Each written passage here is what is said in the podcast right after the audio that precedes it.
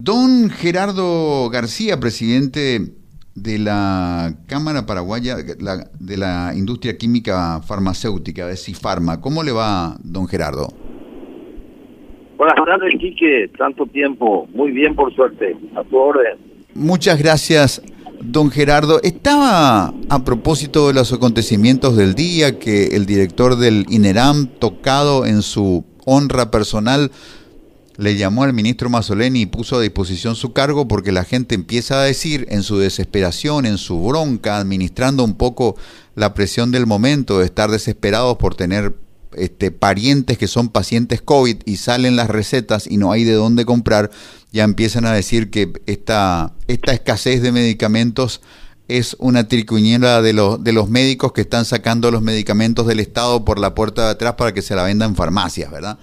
Y yo me preguntaba, don Gerardo, que más allá del, nivel de estrés que tiene la logística mundial de provisión de insumos médicos, que está sobreexigida en esos rubros de mayor demanda, el atracurio, el midazolam y otras especialidades farmacéuticas, si a nivel local no es posible tener una red bien informada y conectada para que la pobre gente no salga a tontas y a locas en su desesperación a ir a recorrer farmacia por farmacia cuando si hubiera un sistema interconectado se sabría dónde hay el medicamento o cuál es el problema para decir yo tengo y tengo en estas cantidades.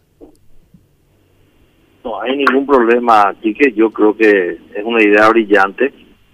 Es más, este, si uno va a cualquier farmacia perteneciente a, a las cadenas, este, en el momento que uno pide muchas veces no tiene y te dice, bueno, para tal hora te puedo enviar porque tengo esta sucursal. O sea, ellos están muy bien informatizados, era el sector, la parte de, de las cadenas principalmente y las, las farmacias en general. Yo creo que eso se puede hacer, Quique, se puede tener un banco de datos para información directa a todos los a todos los usuarios potenciales, ¿verdad? Y este, lo que pasa es que los productos que se están utilizando, este, principalmente, o sea, que se necesitan, principalmente en, este, en, las, en las terapias, que es donde la gente siempre está un poco más desesperada por la situación. En, el caso del Mirasolán, por ejemplo, eh, hay escasez real, a pesar de que eh, una de las industrias este, nuestra, una sociedad nuestra, que es en este caso Dutrec, sociedad anónima, eh, dispone hasta ahora de ampollas como para poder este, seguir este, abasteciendo a las farmacias, ¿verdad?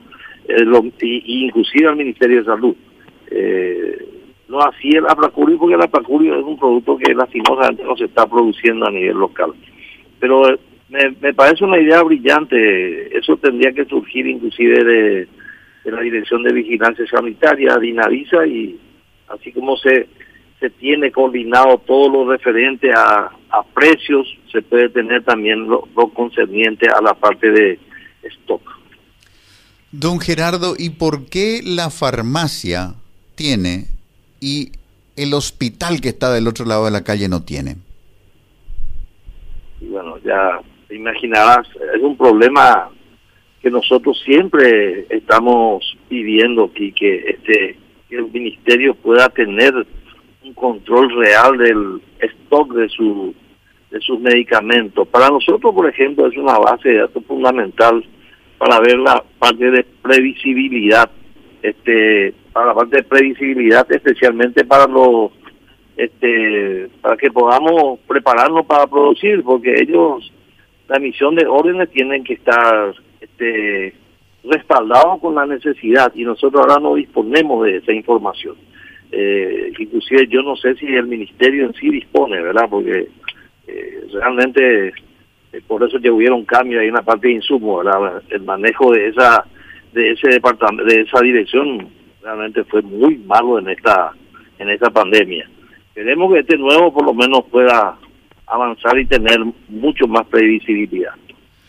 Don Gerardo, y eventualmente se puede dar el caso de que la farmacia tiene, pero no lo quiere publicitar porque el producto no viene de un origen trazable, viene de Clorinda, viene de algún lugar, o Daiporipea en este momento con el Atracurio y el Midazolam. Lo que no hay en Asunción tampoco hay en Clorinda y encima este, la frontera está complicada.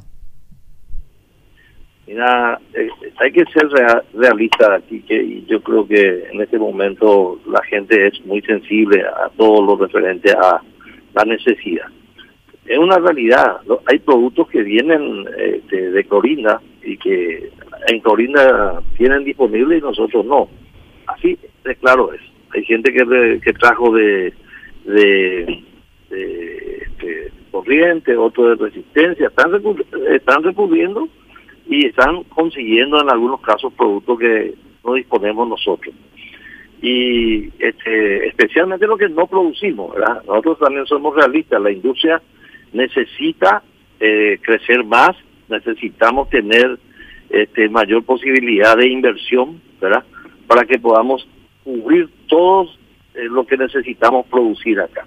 Este, uno ellos son la parte de productos biotecnológicos y en ese en esa parte entra la parte de este de las vacunas. Lastimosamente hasta ahora no podemos producir ni fraccionar acá, ¿verdad? Porque no acá hay un solo laboratorio que tiene eh, una planta de biológico habilitado, que en este caso es Lasca. El resto eh, todavía estamos mirando y Argentina tiene, Brasil tiene, pero ¿cómo tuvieron? Tuvieron mediante apoyo directo del gobierno, porque eh, hay que darse cuenta que la industria farmacéutica y toda la industria en, general es estratégica en estos casos, porque estamos prácticamente en tiempo de guerra y la gente no se desprende de lo que va a necesitar y solamente nosotros podemos asegurar produciendo acá. Y eso a eso nosotros tenemos que apuntar y a eso nosotros en eso nosotros estamos trabajando, Quique. Nosotros necesitamos seguir invirtiendo, para ello también necesitamos que el ministerio este, nos pague la deuda, porque esas deudas que están acumuladas, esos que están ahí, eh, son los, los montos que nosotros vamos a usar para reinvertir en nuestra planta, para poder seguir creciendo y tener la posibilidad de producir todo lo que necesitamos acá. De bulto, ¿cuánto más o menos le adeuda el Ministerio de Salud Pública al sector? Bueno, nosotros tuvimos la posibilidad de hacer un descuento de documentos este, eh, autorizado por el Ministerio de Salud. Un factoring. Este, donde cubría eh, un factoring hasta diciembre del 2019. Nos debe todo lo que se este se proveyó en el 2020 está todavía como para pagarse y eso eh, tiene que estar, esa deuda tiene que estar por por encima de los 150 mil dólares. A nuestro sector solamente 150, millones de dólares. 150 millones, de dólares. Ahora, uno, uno se pregunta cómo puede un proveedor del Estado aguantar un año sin comerla ni beberla y sin que eso eh, altere sus relaciones futuras, porque si uno este, tiene su cartera de clientes y hay buenos clientes que pagan en plazos razonables y hay clientes que si te he visto no me acuerdo, probablemente tus prácticas comerciales, tus regulaciones, tus reglas para con ese cliente cambien y una de ellas es, proteger el, el costo financiero con, con, algún factor de ajuste y ahí termina perdiendo el, el usuario.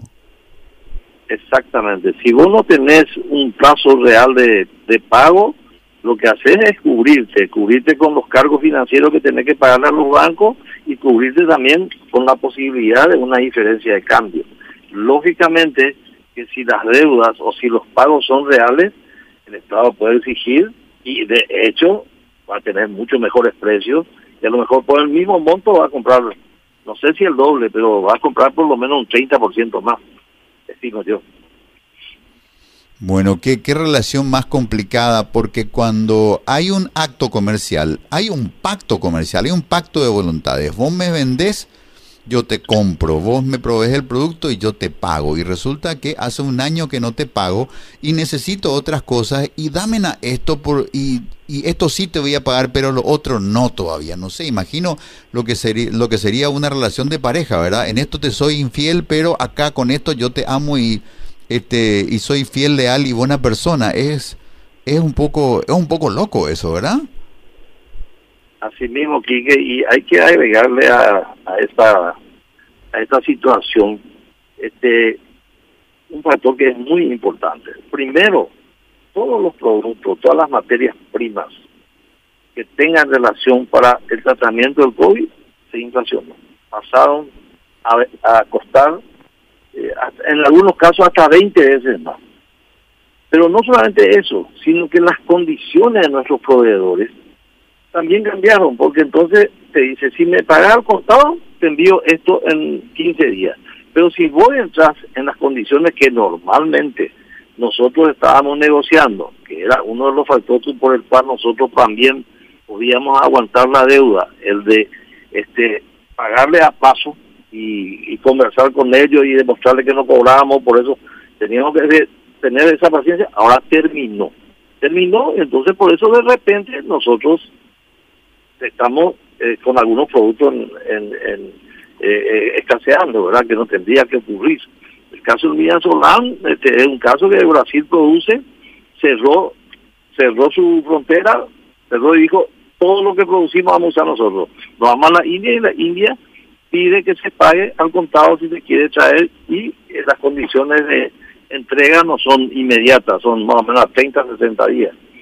Las condiciones están difíciles, y que y yo creo que eh, lo que nosotros, eh, si el ministerio nos da todos los elementos este, y fundamentalmente si nos, si, nos pagan la deuda, creo que este, vamos a conseguir dos cosas. Primero, estoquearnos y segundo, ampliar nuestras plantas para que podamos producir todo lo que haga falta acá. Es lo fundamental, es lo fundamental. Ahora, don Gerardo, ¿y qué pasa con los llamados licitatorios del, del, Ministerio de Salud? ¿Me voy si tengo buen stock o me sobra un chiquitito y me conviene venderles, pero en esas zonas de riesgo donde ya sé que me piden hoy y le proveo en un mes y cobro dentro de un año, mejor no me presento? ¿Le está pasando a Salud Pública que se le quedan desiertas las licitaciones o los llamados y los concursos, por ejemplo?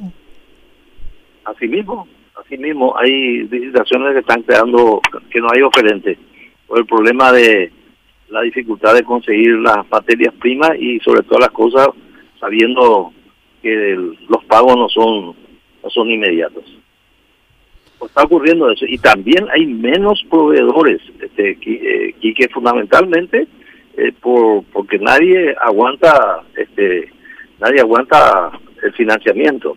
Las empresas eh, medianas y pequeñas, varias tuvieron que cerrar o no vender más este, al, al, ministerio por el tema que no se puede aguantar la financiación.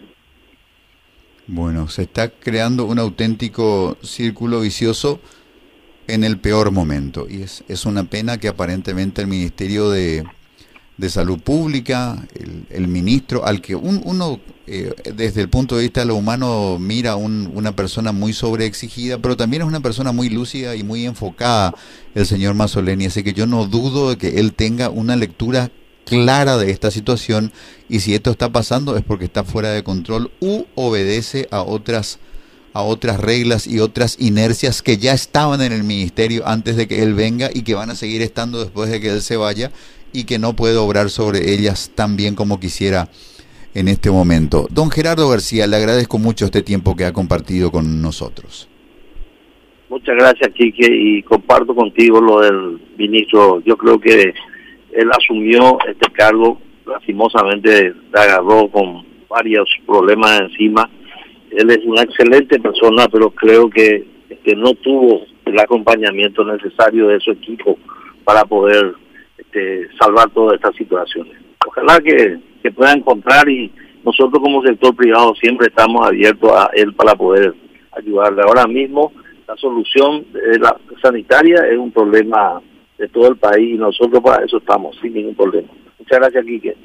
Don Gerardo García, presidente de CIFARMA, la Cámara de la Industria Farmacéutica Paraguaya.